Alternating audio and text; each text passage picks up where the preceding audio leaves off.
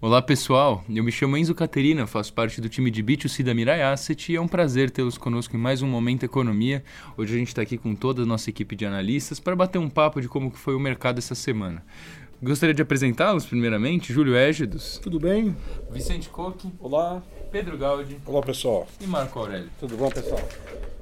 Começar perguntando para o Julião. Julião normalmente dá para a gente um panorama macroeconômico. Hoje a gente poderia falar um pouquinho também sobre o Brasil. Né? A gente tem os ratings aumentando pela FIT, o que de certa forma mostraria um, um controle maior fiscal do nosso governo.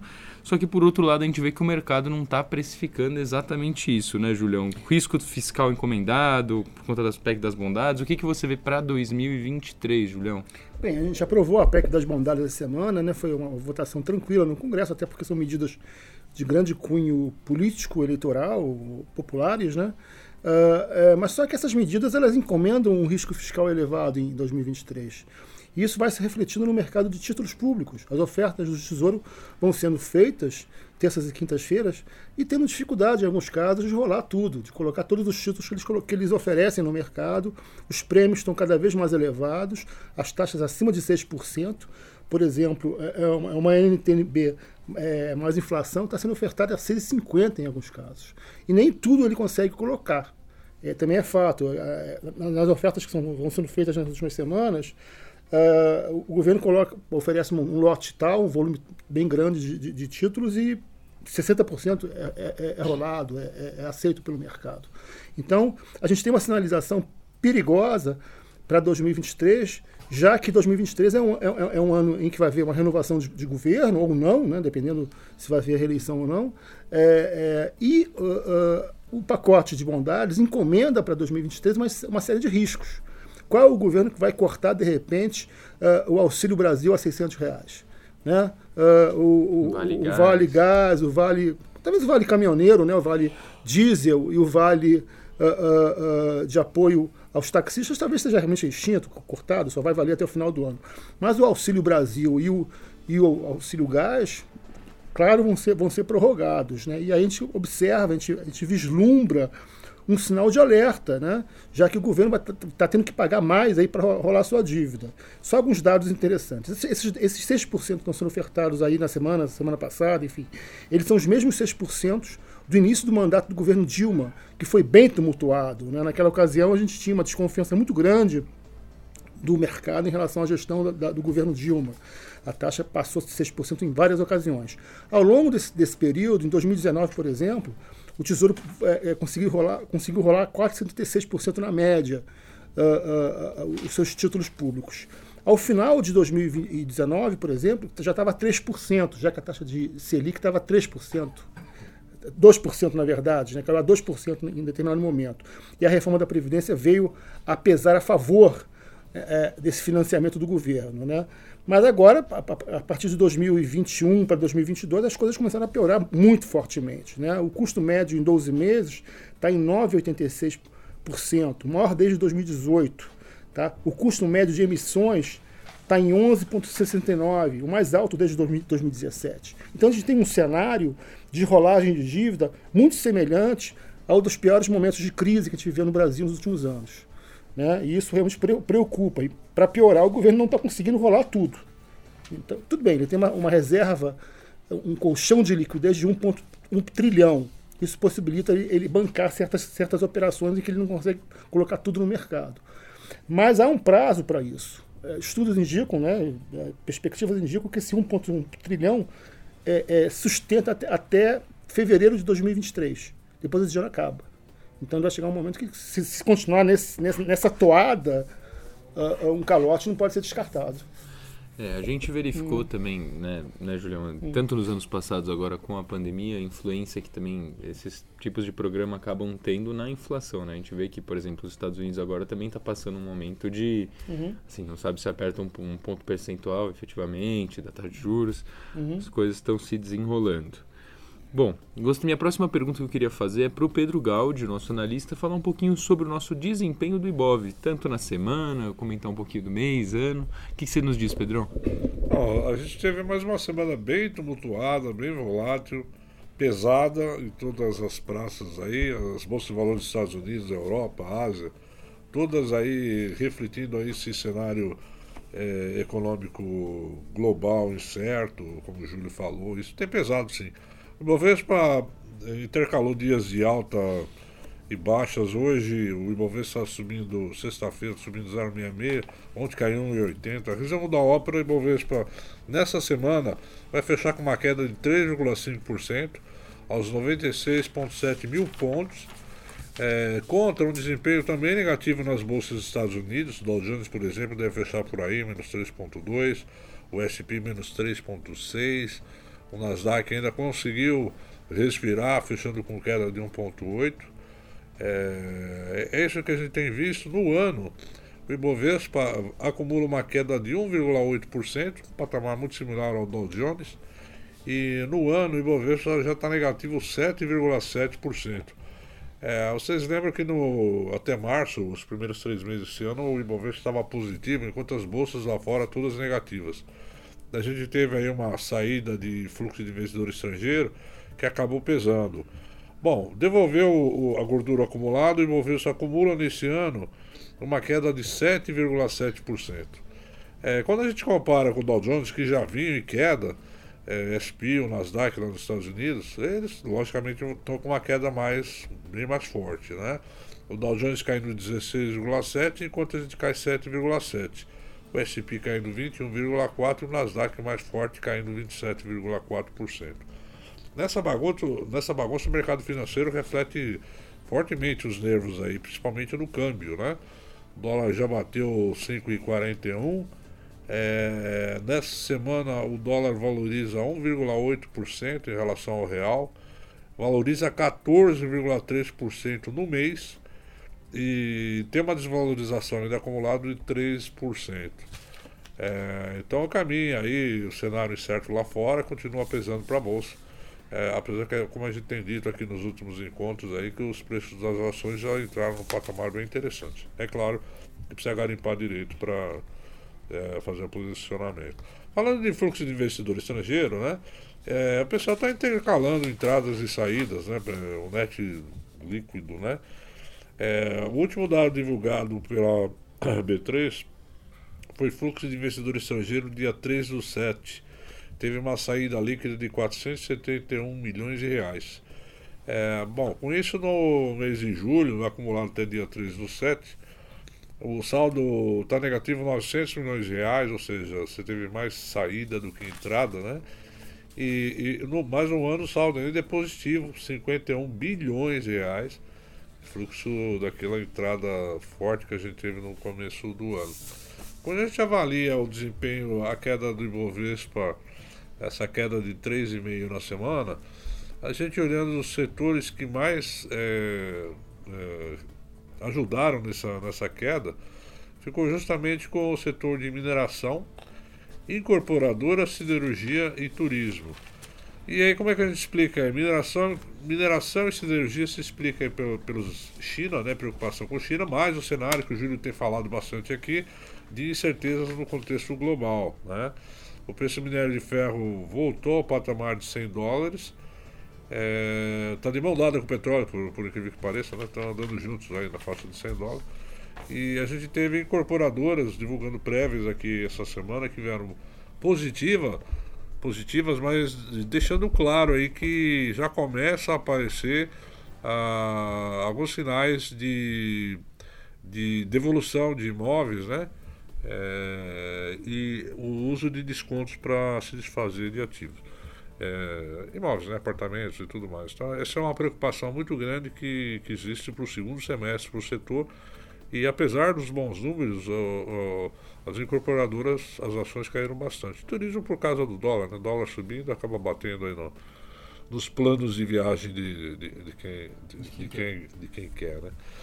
Bom, para fechar meu lado, eu queria falar de uma, do lado corporativo, falar de uma empresa e tem as pessoas vão perguntar, pô, mas a CSN mineração está muito barato, o papel só cai, só cai, só cai.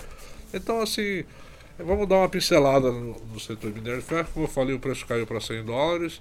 É, a gente tem algumas incertezas em relação à China por conta desses isolamentos locais, né, pontuais, é, na China. Hoje mesmo a gente estava conversando com o Júlio, a gente tem noção, tem visão de que os casos estão diminuindo, mas é, a testagem que eles fazem lá acaba gerando fechamento do lado, abertura do outro, enfim, isso é, parece que vai demorar um pouco para assumir. E com isso, o que acontece é que a atividade na China fica um pouco fragilizada. Bateu na infraestrutura, bateu na siderurgia, bateu na mineração.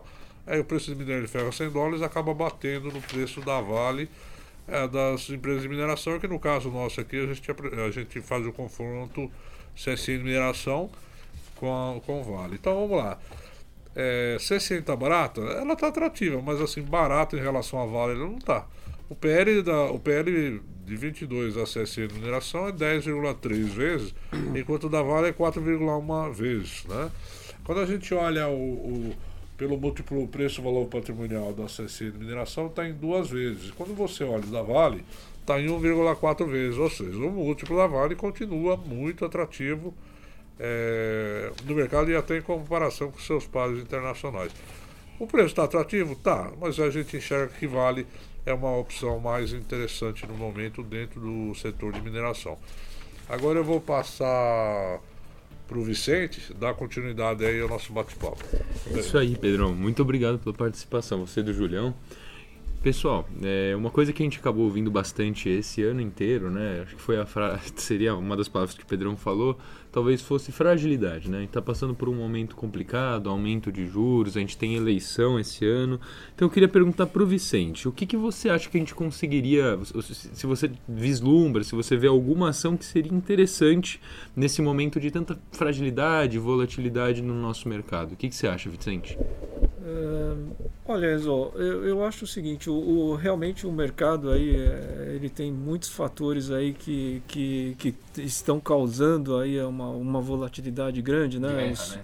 guerra inflação, taxa de juros, é, o próprio, aqui antecipando um pouquinho, o processo eleitoral que vai estar aí já para começar tudo isso é, coloca uma volatilidade muito grande no tem colocado uma volatilidade muito grande no mercado né agora é, eu gosto muito do setor elétrico né eu estou acompanhando as ações do setor elétrico e elas são assim em, em função da, da forte regulamentação ela, eu posso dizer que, que, que as ações de elétricas elas ficam um pouco fora desse contexto todo de, de grande volatilidade.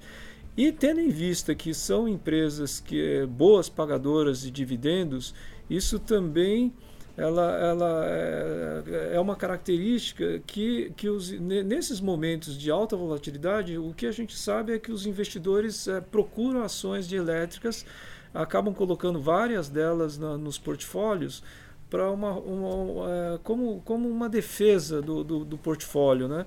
Então eu, eu acho que assim eu, eu, eu estou sugerindo que né, a partir de agora uh, se coloque ações de elétricas aí na, nas, nas carteiras porque isso vai eu acho que vai ajudar a, a ser um portfólio vencedor aí no para o segundo semestre, né? Então eu poderia citar aqui uh, ações da Semig, da CPFL, da CETEP, que é transmissora, da, da geradora Engie, né? também são, são, eu acredito que serão boas pagadoras de dividendos e são eh, boas opções aí para o nosso investidor. Né?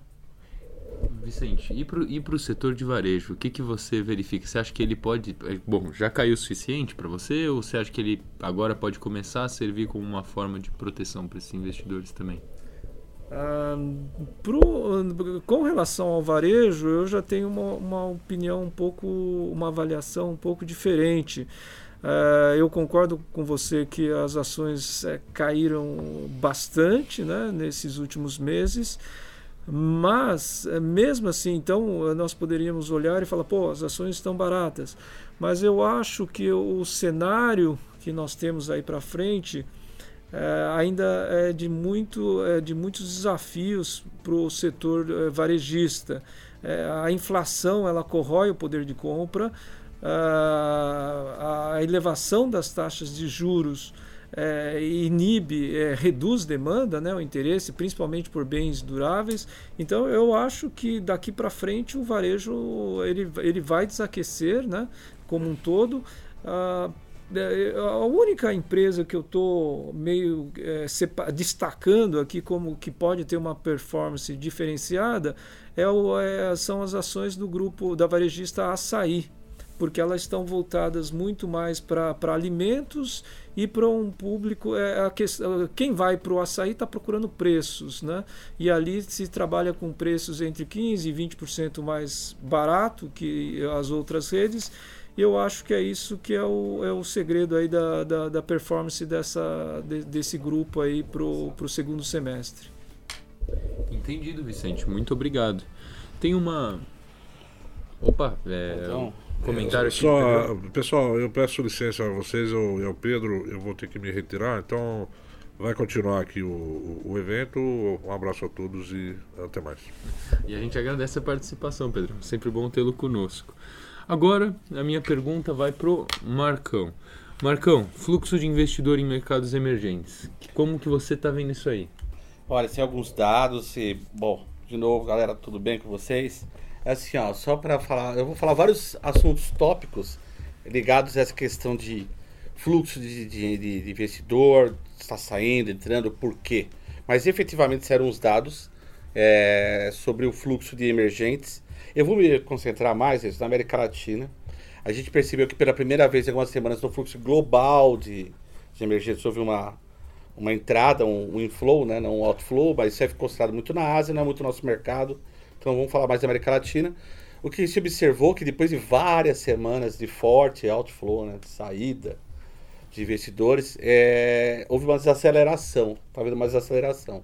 Não sei se é uma acomodação de taxas lá fora, para onde para onde está né, caminhando a taxa de juros dos Estados Unidos. Na minha opinião, eu não sou economista aqui, o é o, o Julião, mas é, o Julião, a gente está efetivamente meio que precificando já um cenário de onde vai estacionar a taxa de juros dos Estados Unidos e esse flight to quality mais pesado, na minha opinião, já rodou. E olha, isso aí é observado em qualquer uhum. é, mercado emergente. Todos os mercados emergentes do mundo estão com saída de recursos em geral, entendeu? O Brasil é das poucas exceções que no ano ainda tem entrada. É, deixa eu fazer uma observação. Nesse debate sobre as grandes baleias, a Rússia é uma grande baleia, o Brasil é uma outra grande baleia houve uma, uma, uma migração da, de uma baleia para outra. Então a Rússia teve muita saída de recursos da Rússia e foi para o Brasil no início do ano. Né? Exato, até porque o Brasil tem uma posição de commodities muito forte, é, a Rússia também tem. É, Só que a guerra, exato, exato. E a guerra fez exatamente o preço dessas commodities parar. O Brasil já nós comentamos isso no passado. É. Então o fluxo de o inflow que estava em 103 milhões de dólares na semana passada reduziu para 44 milhões essa semana. E só teve é, o outflow, perdão. O inflow só teve entrada de recursos em ETFs, que é muito comum nesse, nesses períodos para mitigação de risco, né? Os ETFs conseguem fazer uma cesta de ações que mitigam riscos. Acaba sendo mais barato, né? Exato, exatamente. Então também. só tem flow neles. Ah, em geral, é bem interessante isso daqui. É, nos mercados emergentes, a posição no, no, no no Asset Under Management, né? No, A, no A1 aí. A UM, né? É, a posição dos, da, de ações ela está num patamar muito baixo, abaixo da história, do histórico. O histórico do posicionamento em ações é 8,4%, né? Nós estamos hoje em 6,4% contra, eu falei 8,4%, desculpa, 8,9% é a média de 20 anos da, do posicionamento em ações. Quer dizer isso, comprado em renda fixa e vários tipos de ativos uh, alocáveis, né? Ações está abaixo da média histórica. Isso tem muito a ver com o que a gente falou, esse flight to corte.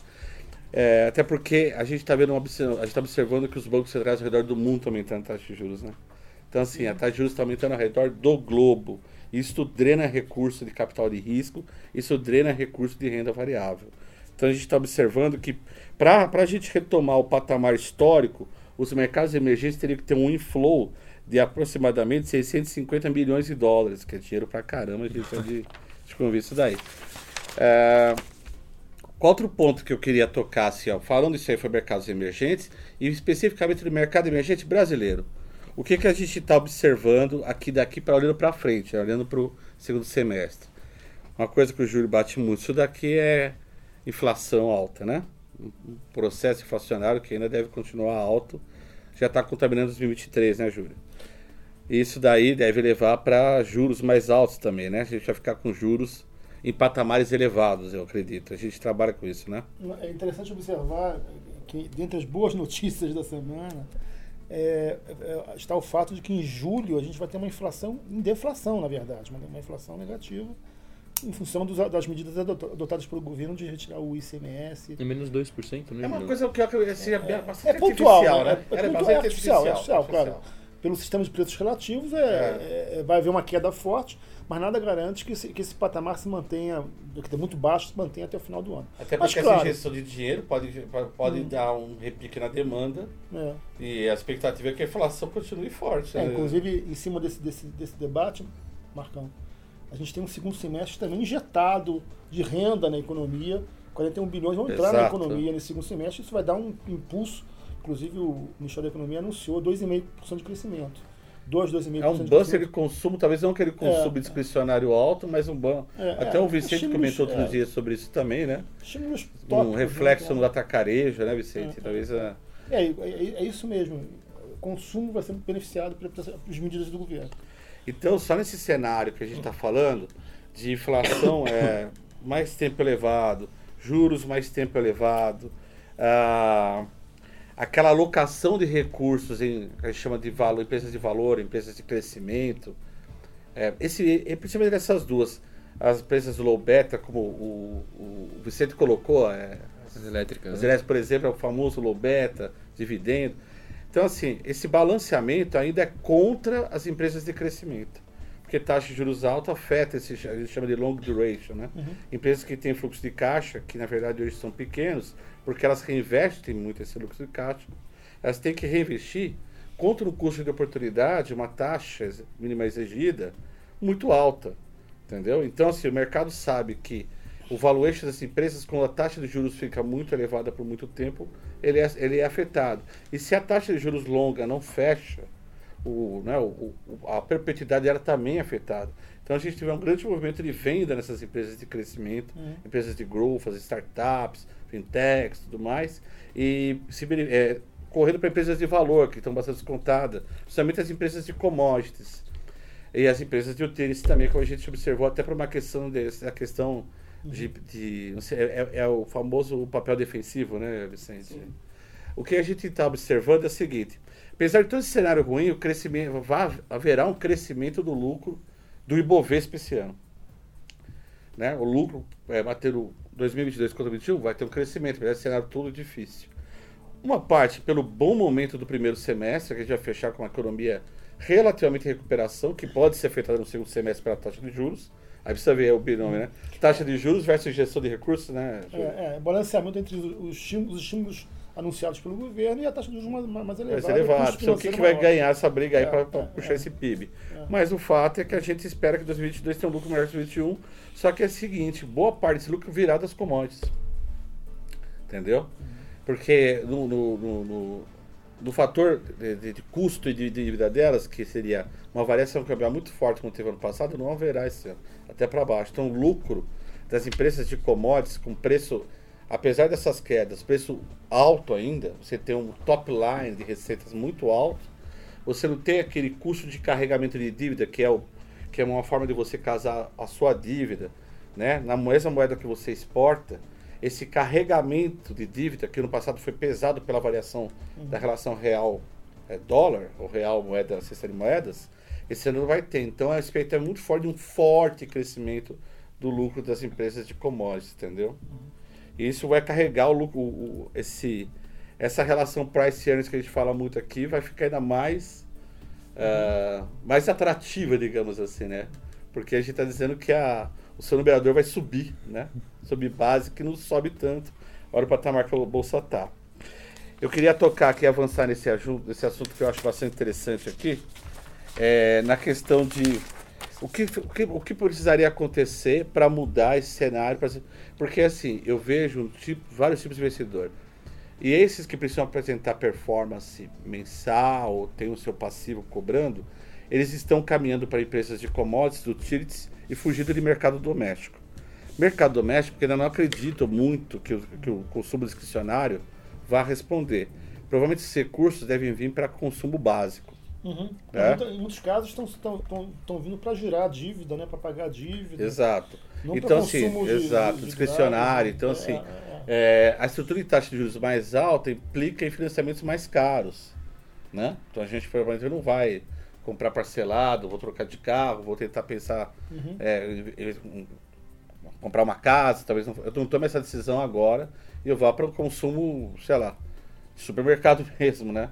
Então, assim, mercado doméstico, tirando essa parte do atacarejo, principalmente que o Vicente fala bastante, que é bem interessante, eu acho que o mercado doméstico realmente eu concordo que vai sofrer. Então, para quem está olhando para seis meses, um ano, a posicionamento é utilities, commodities, aquela história do começo do ano lá. Não que commodities vai estar em alta, porque taxa justa lá fora deve bater no preço das commodities. Uhum. Mas o fator do patamar estar ainda elevado. Ser uma boa geração de caixa. Essa empresa é uma boa geração de caixa. Deve estar num momento muito positivo aproveitar isso, vai surfar. Já no setor de mercado doméstico e o setor de banco, o setor de banco você ainda acha positivo, e aí você tem que diferenciar. E é uma discussão que eu quero trazer para vocês aqui numa outra oportunidade, que é a famosa discussão no Bank versus Itaú, é, é, é, bancos digitais versus bancos tradicionais. A gente vai trazer essa, essa discussão no, outro.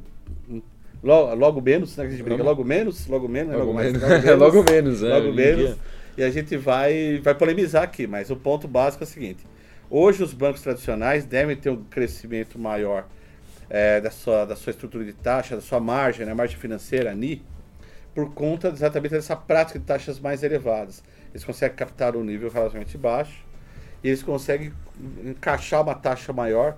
Então, esses grandes bancos, esses incumbents, eles conseguem ter um aumento dessa margem uhum. com o cliente, margem com o mercado. Até mais taxas. Exatamente. Ele consegue. Eles devem se beneficiar do lucro, devem se responder positivamente. Uhum. São bastante descontados, né? Itaú, Bradesco, Santander, Banco do Brasil, então nem, Nem se fala, né? Muito descontado com todo esse risco por isso que a gente fala é, o, o, tempo inteiro. E aqui eu queria colocar mais dois pontos que eu acho interessante falar sobre o mercado, que é o ponto. Bom, mais um ponto na verdade, gente, que é o ponto de alavancagem. Para completar todo esse cenário, então assim, para investidor, vamos separar, para investidor que tem bolso fundo para aguentar, eu correria risco. É o mercado de risco. Então, compraria empresas de crescimento, porque eu acredito que haverá um encaminhamento fiscal nos próximos dois anos. O presidente vai entrar rasgando tudo para não ter financiamento para sua rolagem de dívida, para fazer captação de investimento exterior no Brasil, para trocar os programas, ou seja, de privatização, ou, ou, ou programas públicos de, de, de investimento. Uhum. Tanto o presidente como o presidente, o presidente Lula como o presidente Bolsonaro vão ter que conversar, vão ter que fazer um encaminhamento fiscal. Então, eu acredito que chegando num patamar de Selic que a gente acredita que a taxa feche para o futuro, que uhum. o mercado do futuro diminua esse spread lá na frente, nós vamos olhar para esse mercado e ver muita, muita pechincha. Então, para esse investidor, eu consigo tomar esse risco. Pode cair mais? Pode. Entendeu? Mas eu acho que vale o risco. Uhum. Mas para o investidor que tem que entregar performance mensal, eu vou na linha que está todo mundo falando. Nós falamos agora, concordo com o Vicente. Uhum. É, é, é, apesar da bolsa estar muito barata, ficariam setores que não estão tão baratos, mas são mais low beta, né, defensivo. Mas só para deixar claro que a gente, é, entrou nessa crise da Covid-19, no começo de 20, Aproveitando que eu tossi aqui na, Aproveitando que você tossiu, né? Você deu uma inspiração aqui pra gente, né? É, a gente estava com o nível de alavancagem relativamente baixo das empresas, o que permitiu a elas tomar essas linhas e principalmente a dívida externa, né? ou seja, a dívida de moeda estrangeira das empresas brasileiras estava no menor patamar nos últimos anos. Ao contrário de 2015 e 2016, que muitas tinham financiamento externo e sofreram muito né, naquela época, nesse ano a alavancagem é muito baixa. O Ibovespa, de uma forma geral, ela tem alavancado uma vez EBITDA, dívida líquida e EBITDA, de uma vez. Em geral, as empresas podem, é, conseguem, dependendo do setor de atuação, trabalhar com duas vezes e meio, três vezes e meio. Ou seja, isso aqui é potencial de investimento, isso aqui é potencial de captação de recursos para financiamento, para, desculpa, para investimento. Uhum. Captação de financiamento para investimento. Então a gente tá, as empresas estão bastante desalavancadas. Ou seja, para mim você tem lucro ainda numa patamar razoável, mesmo que o top line não seja tão bom, porque a gente pode ter um processo com a taxa de juros alta e não vender tanto, as empresas estão relativamente lucrativas e relativamente desalavancadas. Então, assim, a minha opinião para longo prazo é que é um cenário de compra, tá? Isso é uma coisa muito importante para quem consegue esperar um, dois anos. Obviamente que eu conheço muito gestor que é cobrado mês a mês, acho que o Vicente já, com esse também trabalhou com vários, que a performance de cota é mensal, a gente sabe que eles não podem se dar esse luxo. Mas aqueles long tradicionais, né? Os caras que compram tese estão comprando papel, entendeu? Tem todo o cenário. Lucro ainda é relativamente alto, alavanca relativamente baixa. Uhum. Né, no cenário em que a gente acredita que não haver uma disrupção da política fiscal brasileira, né? Isso é importante. Bom, Marcão, muito obrigado pela contribuição. É, a gente teve a saída um pouquinho mais cedo do nosso querido companheiro que está sempre aqui com a gente, o Pedro Galdi. Red, Pedrão. Nosso Red. Gostaria de agradecer a atenção de vocês. Pessoal, se sintam à vontade de entrar em contato conosco através do nosso Instagram, nosso e-mail, é, que o nosso e-mail é o nosso Instagram, Mirai Asset Corretora, se vocês quiserem saber mais temas, se tiverem curiosidade, pode mandar para lá, a gente está à disposição. Todos os dias a gente sempre fala, quando a gente tem esse call, a gente sempre fala, todos os dias, de segunda a sexta, né? A gente tem o nosso call matinal de manhãzinha. É só ligar e colocar o telefone. 8h50. É só mutar o microfone, pessoal, não, não esqueçam. O número é 2789-2197, se vocês quiserem participar, 8h50 da manhã, vocês vão ver essas feras aqui falando ao vivo, tá? Agradeço a participação de vocês em mais um Momento Economia, pessoal. E nos vemos na próxima sexta-feira. Tchau, tchau. Tchau. Tchau, boa tarde.